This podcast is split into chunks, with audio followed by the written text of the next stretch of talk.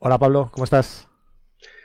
Estoy francamente bien. Aquí disfrutando de esta noche. Me falta el gin tonic. Con bueno, estás a tiempo de ir a la nevera y hacerte uno. Oye, acuérdate que me has dicho que no vamos a hablar de. ¿De quién? ¿De, qué? Hostia, ya me ha fallado, tío. que no vamos a hablar de Sony. ¿Te acuerdas, no? Ah, no. Claro, por eso no puedo decirlo, no puedo decirlo. Dentro intro.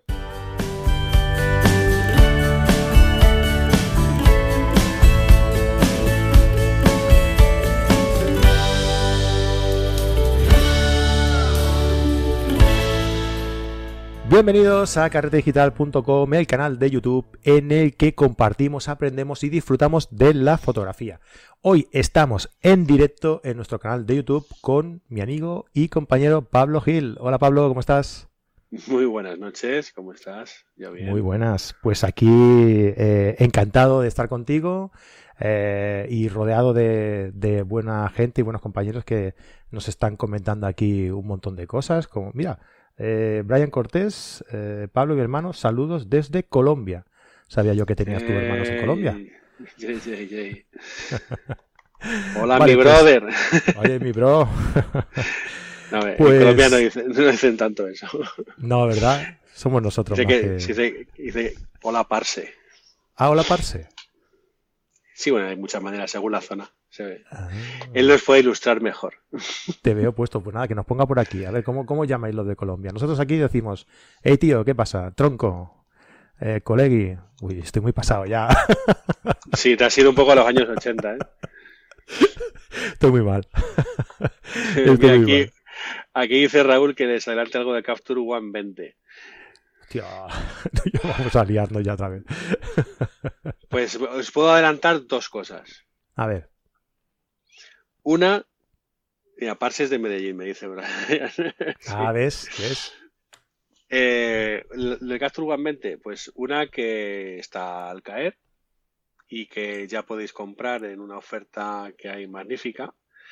Eh, en la versión 12, quien no la tenga, y se puede actualizar de forma completamente gratuita a la versión 20 cuando esté disponible. O sea que ya, si compras ya mismo la, la versión 12, podrás actualizarte gratuitamente de forma completa a la versión nueva 20 que saldrá en breve. Esto es lo que sé, porque de, cosas nuevas que traiga internamente la aplicación no ha trascendido absolutamente nada. Esta gente es muy suya y no tengo, no tengo noticias de, de, qué es lo que va a venir ni qué van a incorporar, pero bueno, se, esperan muchas cosas que habían que han, que han prometido, pero no, no tengo información real de nada, así que sería hablar por hablar. Vale. Recordamos que tenemos un programa en el que hablábamos de Capture One contigo, ¿te acuerdas? Sí. Ah, porque utilizabas eh, Capture One. Y, bueno, no voy a decir nada más. y bueno, eh, vamos así con el programa, ¿no? En teoría, hoy íbamos a comentar ah, pues eh, cuatro novedades que últimamente han ido saliendo de diferentes marcas Queríamos empezar con este programa hablando sobre eh, la Nikon Z50 y todo el kit de objetivos y demás que han salido, además de un objetivo muy curioso, muy curioso, que es el 58 mm Noct el cual tiene una apertura de diafragma de 0,95, ¿vale? O sea que es Y no, hagan rimas, sin rima, sin rima. ya hemos dicho que aquí eh, tenemos que ser, ¿cómo, cómo se dice? Friend, eh, family, eh, no, no, me acuerdo cómo se llama. o light. O light, sí, lo que sea. que, que, no podemos decir palabrotas, vaya, para que YouTube no nos ponga ahí en la cola, ¿sabes? Eso no lo sabías tú, ¿eh? O sea que si digo joder, nos penalizan. Joder, tío. Hostia puta, no me jodas. Pues nada, oye, pues vamos a comenzar a hablar sobre estas novedades, ¿vale? Eh, y hemos visto, hemos querido empezar por, por Nikon, porque, vaya, eh, hablándolo Pablo y yo, pensábamos que, bueno, o lo pensaba yo igual, que, que Nikon está haciendo un poco em, una reestructuración de todos sus modelos, eh, pero en el campo mirrorless, ¿no? En el sector mirrorless y por eso pues ha, sacado la Nikon Z50, ¿no? La Nikon Z50 pues que no deja de ser una o pensamos o pienso yo una cámara de iniciación eh, pero ya con sistema eh, sin espejo, ¿no? Sí, yo creo que es una cámara muy de, bueno, iniciación, entre comillas. O sea, a ver, son mil euritos de cámara prácticamente, o 900 y pico. O sea, iniciación, iniciación. Mm, es que este es un concepto que, yo, claro, que es muy, muy sui generis, ¿no? Porque, claro, una persona que realmente se está iniciando y dice, es que me tengo que gastar mil euros en un cuerpo, más luego las ópticas, más no sé qué, joder, valiente iniciación, ¿no? Yo lo comprendo. Y a veces resulta complicado, ¿no? Tener que invertir esas sumas, eh, incluso mm. cuando somos profesionales o, nos estamos metiendo en el mundo profesional, pues bueno, las inversiones en equipo siempre son, siempre son un hándicap. Entonces, eh, yo creo que es un equipo de iniciación a un mundo pro o semi-pro, pero sí, en realidad es un modelo básico. Eh, yo siempre, a mí me gusta más decir modelo de modelo básico más que de iniciación, porque también puede ser una segunda cámara o, una cámara personal para un fotógrafo profesional, o una segunda unidad para alguien que haga vídeo, o una tercera unidad que pones en riesgo, ¿no? Porque pones bajo coste, ¿no? Si, si, yo tengo que hacer efectos especiales, pues bueno, pues si yo quiero sacrificar una cámara, pues pongo una de estas y si le tiene que pasar un tanque por encima, pues bueno, pues hasta luego. Y hizo su, su sacrificio. Entonces, que decir, hay muchas, muchas eh, posibilidades para, para, cámaras así, porque viene con muchas cosas, viene con una buena calidad de sensor, viene con, con un sistema de foco eh, un poquito más avanzado, eh, viene con una ráfaga bueno, pues que no deja de ser, creo que 11 disparos. 11 frames por segundo. Que son muy a tener en cuenta, tiene un vídeo 4K, salida HDMI, o sea, viene con todo lo necesario. Evidentemente luego ves que es, un, es una cámara básica, pues porque solo tiene una tarjeta, porque le faltan algunas conexiones. Eh, pues también le falta seguramente potencia a la hora de, procesar, a la hora de enfocar. Habrá, que no digo que se van enfocando, ¿eh? no voy a decir yo eso. claro, claro. No, pero bueno, también eh, recuerda que hablábamos de también de los de los objetivos que trae en el kit, ¿no? Y eso te da también un poco una pista de mm, también del nivel, ¿no? Bueno, del, nivel al que va al que va destinado, ¿no? Eh, los objetivos que trae en el kit, espérate tú, que yo los tengo por aquí, pero no sé si los voy a poder enseñar. Claro, es que eso está muy bien, pero tú fíjate que yo me acuerdo todavía de cuando Sony y Piva ya no. Esta marca que tú y yo sabemos. que sacó una cámara que se llamaba A73 o algo así y dijo, esta es la cámara de iniciación, claro, eh, en, full frame. Y se quedó todo el mundo con la boca abierta, ¿no? O sea, una cámara de 2.000 euros que tenía unas, unas capacidades pues como las que hasta ese momento se conocían prácticamente a una 1DX o no tanto, pero cerca, o una de 5 de Nikon, ¿no? Entonces, digo, por frecuencia de disparo, por capacidad de enfoque, por mil historias más. Entonces, claro, si esa es la cámara de iniciación, pues apaga y vámonos. Entonces, creo que hmm. la tónica eh, se, transfiere, transfiere, o se transmite a, otras, a otras firmas. Y yo creo que lo que está pasando es un poco esto. Que ahora las hmm. cámaras de iniciación, y también por lo que hablábamos en el otro, en el otro, en el otro programa, eh, también por cómo empujan los móviles desde abajo, las cámaras de iniciación de, lentes intercambiables eh, están siendo ya realmente muy potentes y se diferencian mucho lo que también has dicho antes con el tema de la Fuji, de la X Pro 3, que, decía, que hablábamos antes. Y es esto, ¿no? Que al final la diferencia de, de unas cámaras con otras es más tipo de fotógrafo que una escala jerárquica más evidente. Obviamente hay una jerarquía de, modelos más potentes, menos potentes, porque también hay más necesidades o menos necesidades. Pero yo creo que las compañías se, están dirigiendo más a los tipos de fotografía y dan modelos para cada tipo de fotografía más que antes que decíamos está la, el buque insignia y luego la número 2, luego la número 3, luego la número 4, luego la número 5 y la, y la de los losers, ¿no? por, decirlo de alguna manera. Entonces yo creo que ahora es como más horizontal todo.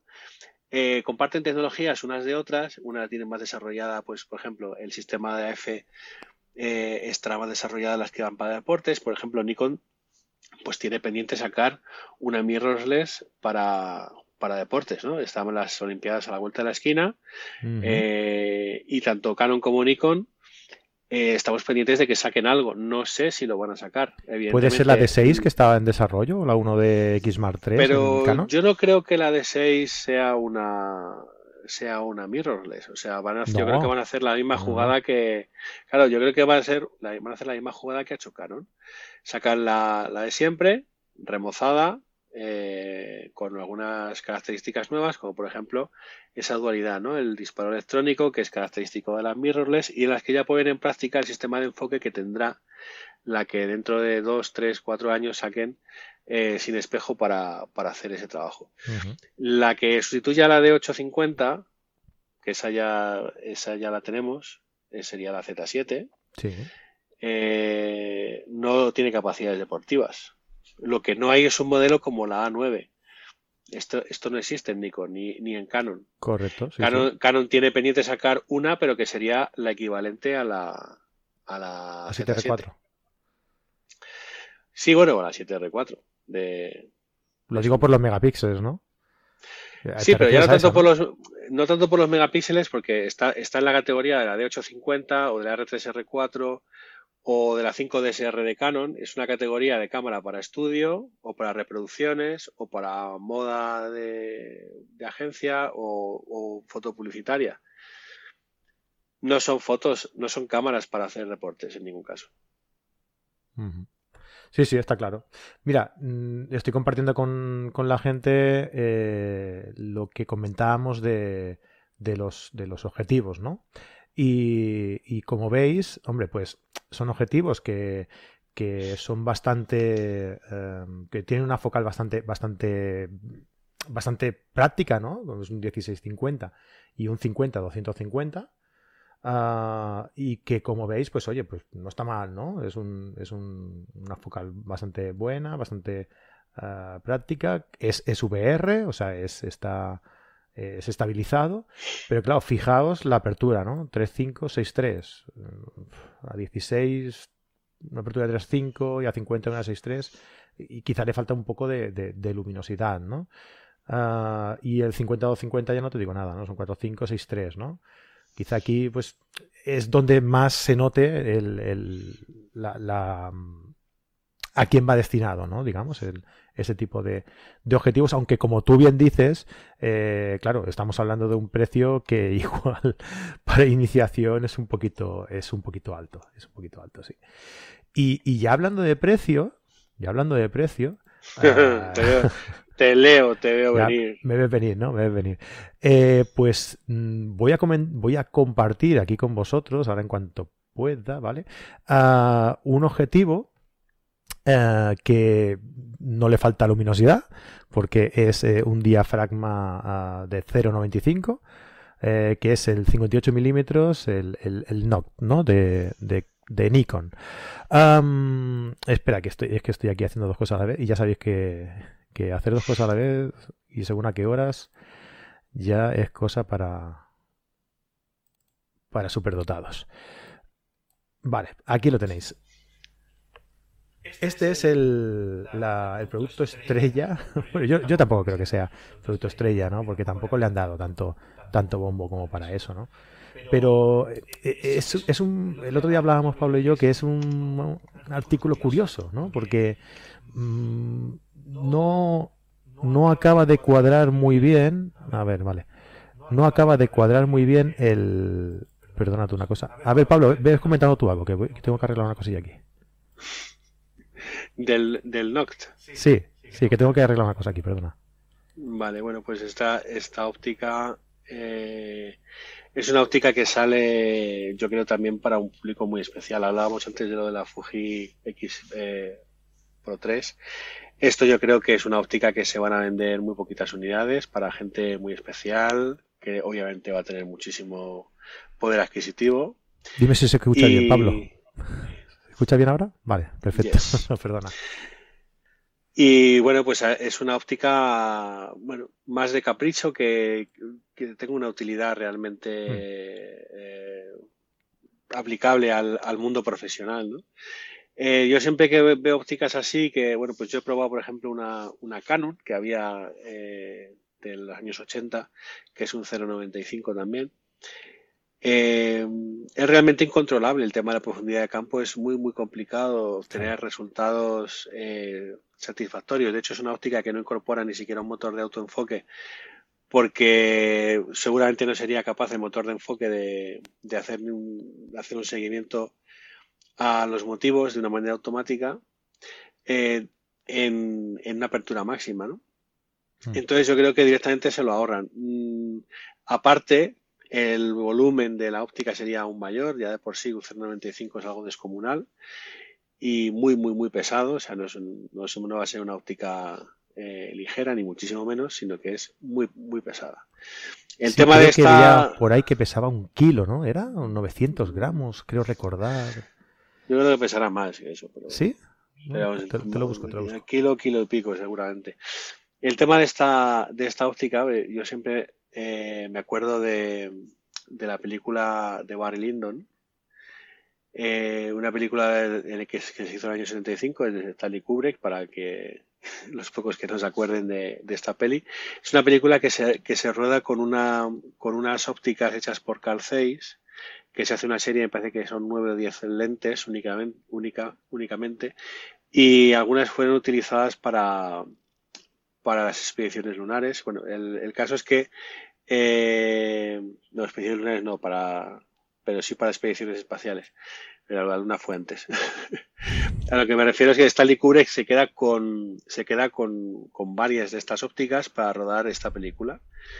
Y la clave es que eh, en cuanto a dirección de fotografía, esta peli se ilumina solo con luz de vela, que son pues estas, eh, estas iluminaciones que son críticas, te, te hacen ir a un, a un, a un sistema realmente complejo porque los actores no se podían ni mover, estaban encorsetados porque la profundidad de campo era tan extremadamente pequeña que no se podían mover hacia adelante, hacia atrás.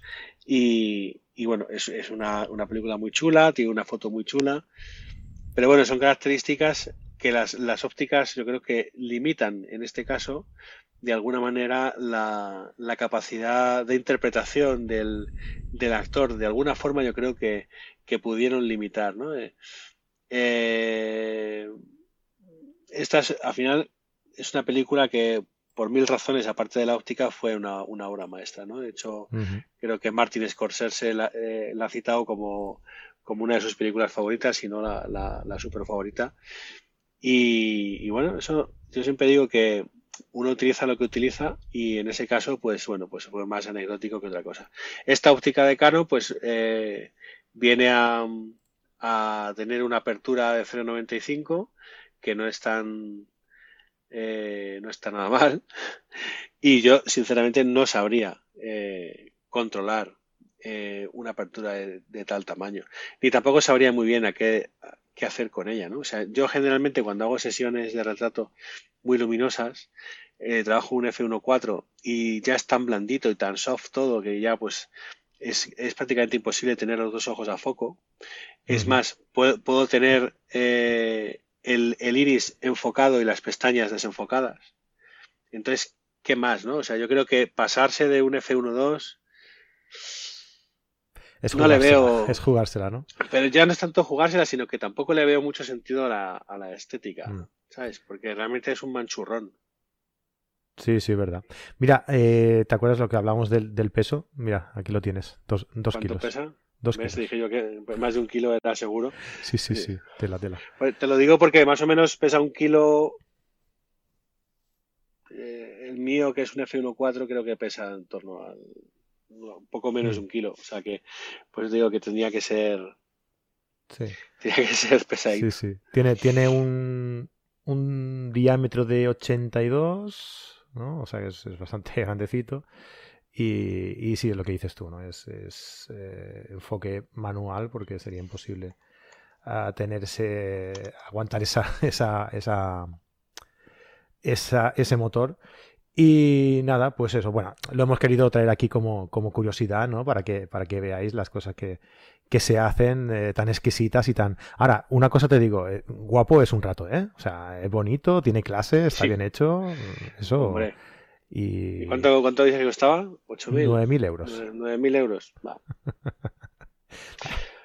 con, lo que tú cobras, con lo que tú cobras aquí del podcast, te puedes comprar tres o cuatro. Bueno, ay, ay, ay. Me, puedo, me puedo hacer una mesa de café. una mesa de café. Bueno, para iluminar bien una mesa de café te va a hacer falta. Te va a hacer falta mm. algo chulo. Algo, algo, titánico. Algo titánico, ¿como qué? ¿Cómo qué? Pues no sé, quizá como lo último que ha sacado Rotolite, ¿no? Oh, qué bien, qué bien lo hemos metido, tío. estamos hechos unos hachas. Si es que me quita Sony de la boca y me crezco. Se te abre un abanico de posibilidades, ¿eh?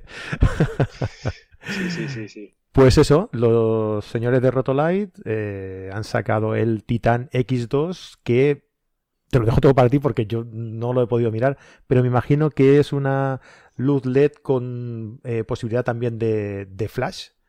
Eh, seguramente, ¿verdad? Sí, bueno, tiene esas características que la tiene ya toda la gama de Rotolight, las tiene por supuesto, pero esto es esto es mucho más. O sea, esto es una óptica que, uy, una óptica, perdón. No, fuera, esto fuera. Es, esto es una, una luminaria que, que nace o se ha diseñado para hacer cine, para hacer publi, para hacer cortometrajes. Bueno, es una una luz muy, muy versátil, muy, muy potente, extremadamente potente, puesto que entra a competir directamente con, fuentes de luz como las ARRI Sky Panel, que hasta ahora pues eran, digamos, la, gama premium dentro de lo que es el sector de, iluminación LED de alta gama o de gama profesional, eh, con niveles TLCI, eh, CRI altísimos y bueno, pues así brevemente para el que no sepa de qué hablo, son los índices de crominancia eh, referentes a la emisión de una, de una luz. Y estos, estas, estas fuentes de luz, aparte de ser increíblemente potentes, increíblemente eh, eh, suaves, si queremos, porque tienen incluso un, un, un dimmer interno que hace que, que, la propia luz sea más, más difusa, menos difusa, eh, lo cual es en sí una pasada porque simula un poco el enfoque que teníamos antes con los, con los focos de, de Fresnel, ¿no? Entonces, eso tenerlo en un panel LED, pues es una, es una sorpresa. Esto hasta ahora yo no lo había conocido el control táctil, la capacidad de poner colores RGB para simular efectos, ¿no? O sea, imagínate que estás en un rodaje y quieres simular que viene un coche de policía, pues puedes programar que te simular las, las luces de la señal de la, policía, puedes simular rayos, puedes simular un fuego, puedes simular un incendio, puedes simular eh, infinidad de cosas que te van a facilitar, em, bueno, pues el hacer estos estos planos que a veces eran complicados desde el punto de vista de un director de fotografía, pues el tener que recrear ese tipo de situaciones, pues a veces era un poco rollo. Entonces, bueno, vienen preprogramadas, pues puedes programar nuevas situaciones. Y luego, pues, si tienes el presupuesto, que este, este, tipo de luces, pues obviamente no, no son no son económicas, como todo el mundo entenderá, no, no es una antorcha china con la que hacer un, una bola, por ejemplo, esto estamos hablando de. Es decir, yo esto no me lo llevaría a hacer una boda. Rotolite tiene otras luminarias más pequeñas, mucho más económicas, robustas para hacer ese tipo de eventos. Entonces, esto es para hacer ficción, para hacer cosas más eh, tranquilas, ¿no? Con, pues, con tus guiones, con tu preproducción, con todo ese tipo de, de cosas. También te sirve para hacer sesiones de fotos de producto, porque hablamos ya de una luminaria pues con, un tamaño aparente importante, con lo cual puedes hacer una luz suave si quieres. Eh, y luego puedes conectarlas todas, interconectarlas a una mesa de, control. En el caso de que tú tengas un estudio y, y, te lo, y lo quieras dejar de una forma permanente, las puedes controlar todas desde una mesa y están perfectamente computerizadas. Y digamos que es una generación nueva de fuentes de luz mucho, mucho más avanzadas de lo que hemos conocido hasta ahora y aparte de todas esas ventajas que tienen tecnológicas, pues es que la calidad de la luz es espectacularmente alta. estamos hablando de que es prácticamente igual que un flash. Entonces, claro, hablar en estos términos de una luz LED hoy en día, pues es algo realmente sorprendente. A mí, cuando se rumoreaba que iban a salir, dije, bueno, bueno, sacarán algo parecido a los de Arri, no sé cuánto, un poco, quizás sea un poco peor. Pero mira, me sorprendieron porque realmente han superado con mucho a las características de las Sky Panel de Arri, que ya, llevan un par de años en el mercado, o si no tres, por ahí. No recuerdo exactamente cuánto, pero ya llevan un tiempo. Y yo creo que las han, superado ¿no? en, este, en este sentido. De momento hay este, hay este modelo que es de, creo que son 60 centímetros de ancho, y hombre, yo entiendo que en algún momento sacarán el modelo de un metro veinte porque es un estándar en el sector de, tipo de luminarias, tanto Arri como Lumière, que, pertenece a Rosco, que es una conocida marca también de cine, eh, tienen luminarias de 60 o de 120 de ancho, ¿no? Por, generalmente por 24 o 30 centímetros de, de, alto. Se me ha ido. Entonces, bueno, eh, realmente parece un, sistema de iluminación muy puntero, muy novedoso, trae muchas tecnologías nuevas, trae la calidad a los estudios y sobre todo versatilidad, porque no solo puedes hacer vídeo con ellos, sino que en momentos puntuales puedes hacer fotos. Estas luces también se controlan desde, desde los mandos de Elincrom, si no recuerdo mal. En el caso de la Titan lo doy por hecho, ¿no? porque no es una cosa que no he contrastado, el tema del control de, flash. de, hecho, a mí lo que me ha traído de esta luz es el, su uso específico para, para vídeo, publi y corporativos, etcétera, ficción en general. Y ya. no te oigo. Estás missing. Oh, se ha quedado mudito. ¿Ahora? Ahora, ahora, fallo técnico tiene cualquiera. Ay, es que tengo. Si, si me vieras la mesa ahora mismo, o sea, la pantalla, ahora mismo, tengo el, el canal de YouTube de, de, Carrete viendo los comentarios de la gente. Eh, el vídeo del, del Rotolive por aquí andando. Ah, la, la, mesa de producción está con, con, contigo, con, con el vídeo de Rotolive por aquí andando. Uf, llevo, un descontrol que no sé si me he enterado de algo de lo que me has dicho. Pero, pero em, lo que te decía, que a mí este tipo de, paneles LED, lo que mm, me han echado siempre un poco para atrás a la hora, por ejemplo, de, hacer eh, iluminación para, cine, por ejemplo, ¿no? O para una entrevista, ¿no? Como estuviste tú explicando el otro día en, ahí en Photocá. Es que la luz es muy dura. Eh, porque los paneles difusores están muy cerca de la, de, la luz, ¿no? De los LEDs. Entonces, no sé si sería mm, aconsejable a lo mejor eh, acompañarlo de algún eh, accesorio extra que también suavice un poco más la luz de lo que ya hace los, los paneles difusores que tiene la. El tema de el tema de los de los difusores sí es cierto que existe una hay tecnologías obsoletas hoy en día en las que simplemente con poner un, un difusor delante no, no sirve. Eh, la luz sigue siendo muy eléctrica, muy muy no es natural, ¿no? Entonces, creo que creo que el problema viene más de ahí, ¿no? no exactamente la definición no es que siga siendo una luz dura o no, puesto que bueno, sí es cierto, cuanto más separas el difusor de la fuente de luz, más se suaviza, pero vamos, la subida, la subida de una fuente de luz viene determinada por el tamaño aparente con respecto al objeto que estás iluminando. Entonces, eh, si tú tienes un panel que mide un metro veinte por 30, no puede ser una luz dura, en ningún caso, aunque no tenga difusor siquiera. Eh, el, el, hecho de poner el difusor lo que, lo que va a hacer es que las sombras tengan una definición más dulce, o, menos dulce, pero, pero no podemos hablar de que sea una luz dura. Esto que tú dices, este problema es eh, ocurre en, luces LED chinas.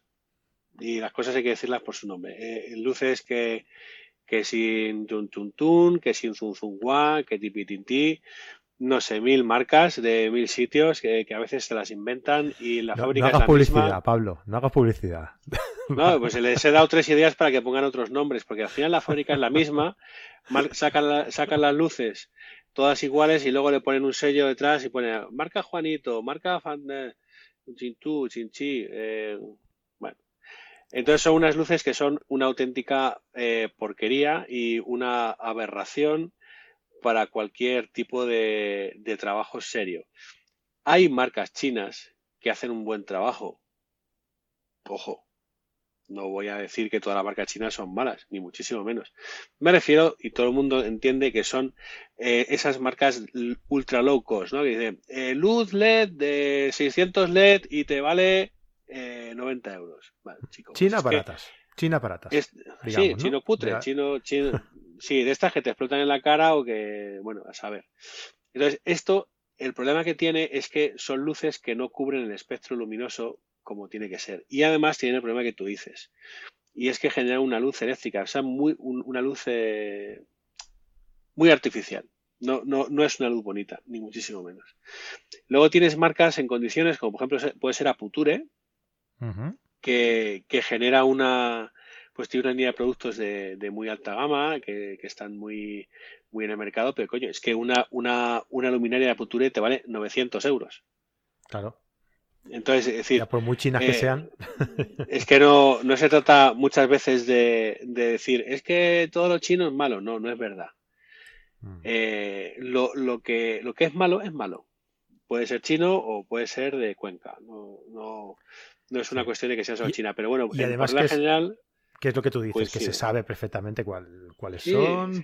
Solo tienes que ver el precio y ya sabes perfectamente cuál es. se ve perfectamente. Entonces, luego hay marcas, eh, por ejemplo, Rotolite, que es una marca británica, que, es europea, pues tiene un método de producción y unos estándares de calidad, aunque los componentes en su mayoría sean chinos, pues como todo, como los del iPhone, como los del Samsung, pero es que no, no podemos eh, cerrarnos en banda. Es que luego hay mucha gente que me dice, que una cosa es fabricar eh, con estándares eh, pues de la industria norteamericana, de la industria europea, de la industria japonesa eh, en China, que es una cosa, y otra cosa es fabricar sin ningún tipo de estándar, simplemente con el único concepto de ser lo más barato posible y de que se parezca al producto premium, que es la otra filosofía con la que yo nunca estaré de acuerdo. entonces, claro, la diferencia es esa. Entonces, estas fuentes de luz Rotolite la luz es buena, es bonita, no es barata. Pero tiene las Es bebé solo, no es BBB. Es, exactamente. Entonces, pero tampoco es cara. Porque si tú te pones a ver eh, las, las, pequeñitas, pues hablamos de fuentes de luz desde 200 euros, que me parece que son pues realmente muy, muy asequibles. O sea, no es, no es algo que no se pueda asumir. Seguramente el, el, Titán no sé cuánto cuesta, pero es, es caro, seguro. Creo que son dos, tres mil euros o no me acuerdo cuánto es, pero sí. Claro, pero ya es para un uso más, más profesional, ¿no? Quizás también. No, lo profesional, profesional son todos, ¿no? Pero es para un tipo de profesión en la que se requieren eh, equipamientos muy, muy costosos que se amortizan porque hay presupuestos muy altos y probablemente una persona como yo, por ejemplo, que se dedica a utilizar este tipo de luces, pues, pues oye, a lo mejor no me la compro, pero sí será la que elija a la hora de alquilar. Entonces, seguramente la casa de alquiler a la que yo compre le diré, esta luz me interesa mucho, me interesa probarla y, y entonces probablemente compren algunas unidades y, ellos mismos van, van, a ver cómo es el mercado, ¿no? Eh, las que más demanda la gente para alquilar, pues luego acaban comprando más unidades, por, una cuestión de, oferta y demanda. Es que pasa igual con las cámaras de vídeo, pasa igual con las cámaras de foto cuando se alquilan. Pues hay unas que se alquilan mucho, otras que se alquilan muy poco. Pues igual es con las luces. Y ahora mismo las que tú vas a alquilar hasta la fecha y están siempre ocupadas son las ARRI Panel. Estas siempre están ocupadas. Evidentemente que para conseguir un trabajo mm, de calidad y profesional eh, se requiere de, una iluminación de calidad y profesional. O sea, no puedes hacer eh, una producción que eh, tenga expectativas de ser algo en condiciones con, una luz mediana. O sea, eso, prácticamente lo más importante, casi más importante incluso que el, que el equipo utilizado ¿no? para, para realizar el, trabajo. O sea que en eso, como en todo, si quieres hacerlo bien, hay que, hay que elegir calidad. Eso está clarísimo. Bueno, Pablo, pues oye, yo creo que ya eh, lo vamos a dejar aquí. Yo creo que, está bien. Para ser un programa cortito está, está bien. aquí nos están... Dos. dos programas cortitos. Por aquí nos están preguntando alguna cosilla. Si un caso ahora cuando, cuando hagamos el podcast se lo comentamos aquí en el, en el directo. Seguimos aquí cinco minutillos y se, lo, y se lo acabamos de comentar a la gente que nos está preguntando. Y, nada, oye, que súper contento de, de, estar aquí contigo de recordarle a la gente también que si le ha gustado y si no nos conocía y ha llegado a nosotros a través de, este programa, que se suscriba, ay, que me el micrófono, que se suscriba al canal, ¿vale? Y que nos deje un like y sobre todo lo que nos gusta, que siempre lo digo, eh, comentadnos, comentadnos aquí en el, en el programa, en el, en el vídeo del programa, eh, qué os parece, qué temas, de qué temas queréis, queréis que hablemos, no sé, lo que se os ocurra, será todo bienvenido, ¿vale? Así que Pablo, pues nada, oye, mm, nos vemos la, en 15 días. Pues con mucho gusto, nos volvemos a ver y a seguir rajando, que hay mucho que rajar. Ahí está. Mira si hay marcas chi, chi, chi, churunú. Mira si hay marcas que rajar, ¿eh? pues nada, Pablo, nos vemos. Un saludo. Hasta luego. Venga, un abrazo. Ay, déjame deciros una cosa. Mira, eh, no sé en qué lado, aquí o aquí, vais a tener un, la opción de suscribiros o la opción de ver otro vídeo, ¿vale? Por aquí o por aquí, no sé, donde lo ponga donde lo ponga el, el francés, que es el que edita el vídeo, ¿vale? Bueno, pues nada más. Nos vemos en 15 días. Hasta luego.